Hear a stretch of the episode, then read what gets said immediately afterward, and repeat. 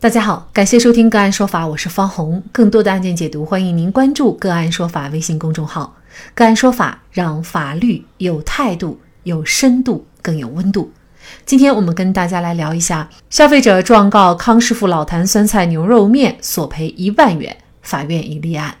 三月二十三号，封面新闻记者了解到，陕西西安市民韦涛已经向西安市未央区人民法院递交诉状。状告康师傅老坛酸菜牛肉面的生产厂家西安鼎益食品有限公司索赔一万元，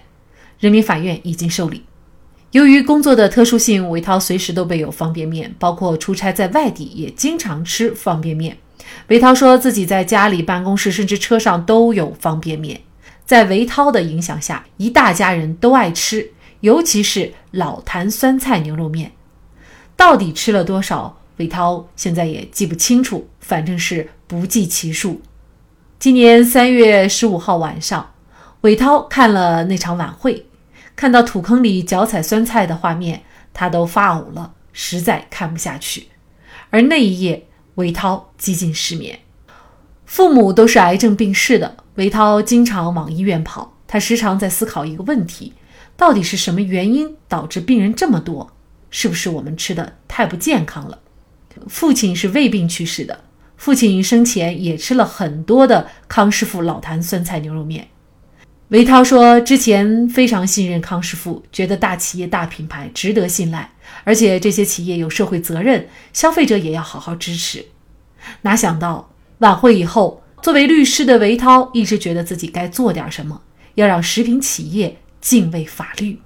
打官司就得有证据，幸好家里还有尚未开封的老坛酸菜牛肉面，经过清点还剩十七包。韦涛认为康师傅老坛酸菜牛肉面给其造成了巨大的心理恐慌和无法食用等实际损失，请求人民法院支持其诉讼请求。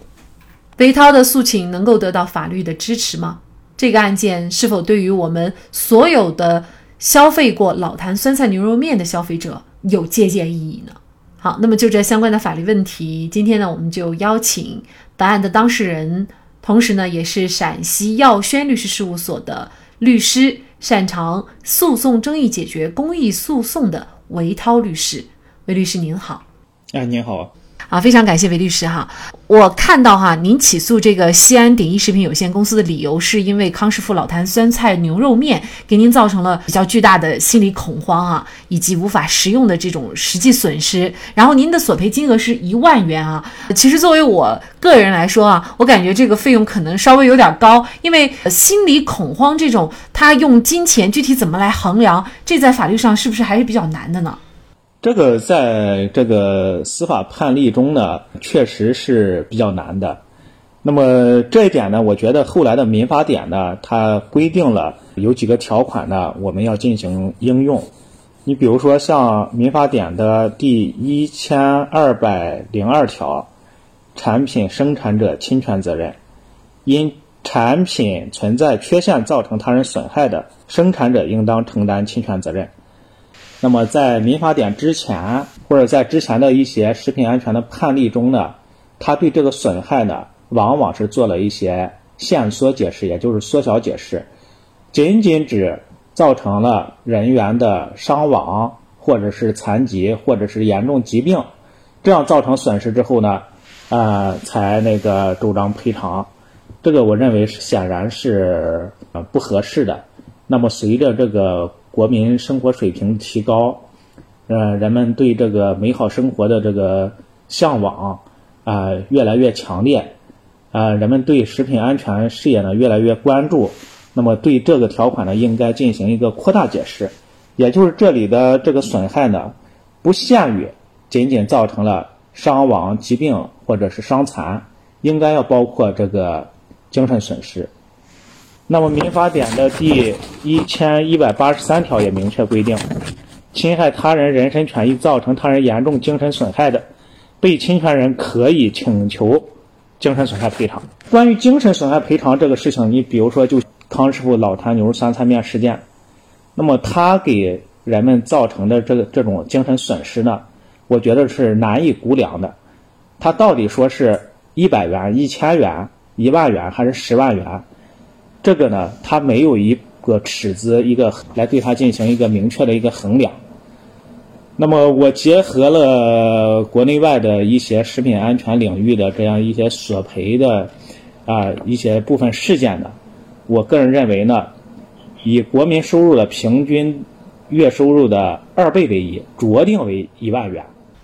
事实上哈，我也吃过这个老坛酸菜牛肉面，而且也是不止一两包啊。呃，确实是给自己造成了很大的这种心理阴影啊。但是呢，你说具体去索赔。如果让我们去证明，比如说到底给我造成了多大的损失，我因为吃它得了什么样的病，这个确实是比较难的。比如说，就拿您来说，那么据我了解，您是全家人也都吃过啊，甚至包括您的孩子、您的父亲，您具体的这种对您造成的伤害，您觉得是什么呢？其实我觉得主要还是心理上的一种愤怒，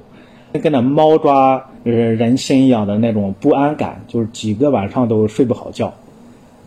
那么，往往就是人在遇到这种食品安全之后，呃，问题之后呢，形成的伤害，主要它就是精神伤害。这种伤害是难以评估的，这确实没有一个明确的这么一个概念。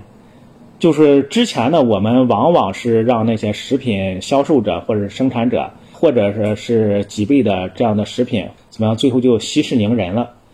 但是也有一些重要人物获得了比较高的一些赔偿。酸菜事件呢，他他的涉事人、涉事企业的人呢，也自认也承认说，这个杂质酸菜呢，在国内被发现是处罚一千元，在国外却要处罚十万元，这个让我们公众的心理呢，也是难以接受的。您刚才所提到的，就是重要人物会得到高额的这个赔偿，您指的重要人物是指什么样的人物呢？那比如说，就像一些那公众人物，所谓的一些明星啊，或者之类的这样的人。他们如果遇到了这个啊食品安全问题的时候，那么食品企业呢会给他们一个比较高额的一个赔偿。那么对普通老百姓呢，往往就说赔偿很低。包括康师傅这个事件呢，现在他对部分消费者呢采取的这个态度还是说，比如说你买了十块钱的方便面，他给你赔一百块钱，他都不按照那个食品安全法的第一百四十七条和第一百四十八条。说不足呃一千元的要按一千元来赔偿，都没有按照这个法律来执行。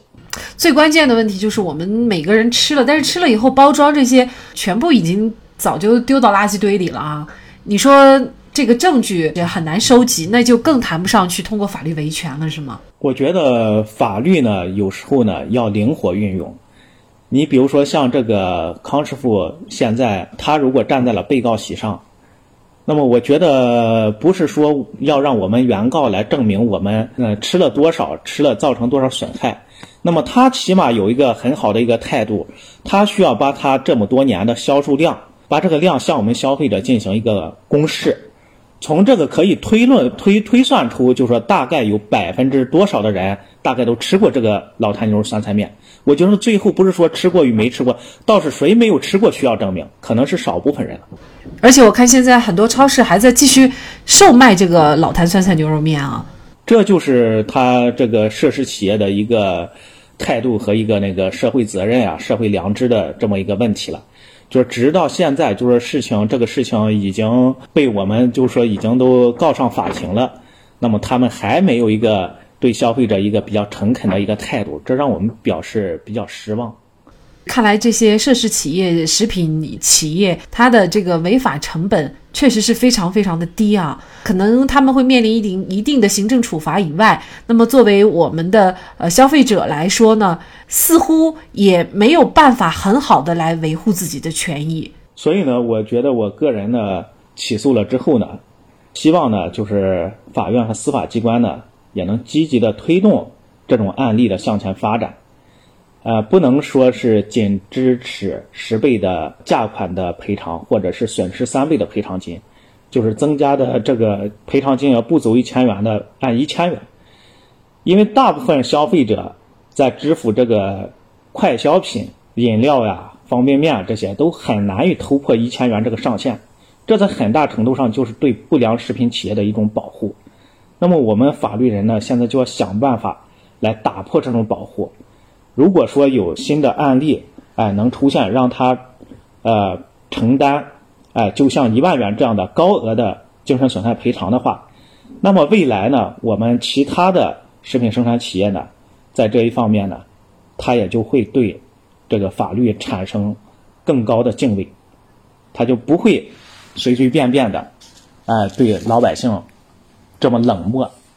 啊，这么无视。其实，在目前证据规则还没有改变的情况下，我们也提醒咱们广大的消费者，就是你在吃东西的时候，不可能把所有的包装都留下，但是我们尽量还是把小票给留下。这个其实我们可以向一些欧美国家的消费者学习哈，他们基本上都是要把这个购物小票、购物单留下，一旦出现什么问题，这个购物单就可以说明一切了哈。当然了，我们也非常期待您的这个维权哈，能够啊有一个非常好的结果哈。这样的话，我们消费者呢也可以以。您这个案件作为一个典型的学习的榜样，然后呢，尽力的来维护我们自身的这样的一个权益。那也希望这样的事件能够推动立法上的一些改变，比如说对于一些不良食品企业加大一些惩治力度。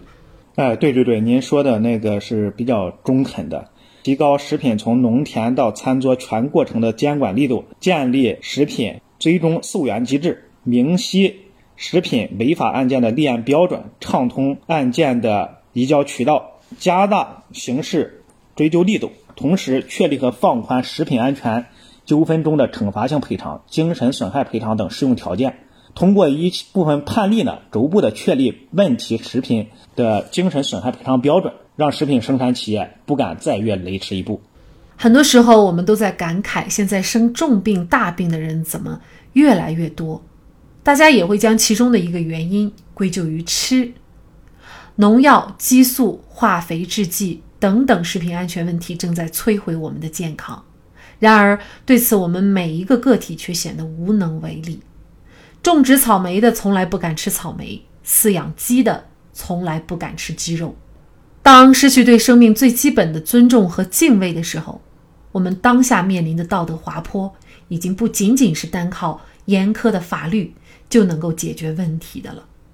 好，在这里再一次感谢陕西耀轩律师事务所律师韦涛。那更多的案件解读，欢迎大家关注我们“个案说法”的微信公众号。另外，您有一些法律问题需要咨询，都欢迎您添加幺五九七四八二七四六七这部手机号的微信号向我们进行咨询，我们会将您的问题转给我们专业资深的律师进行解答。好，感谢您的收听，我们下期节目再见。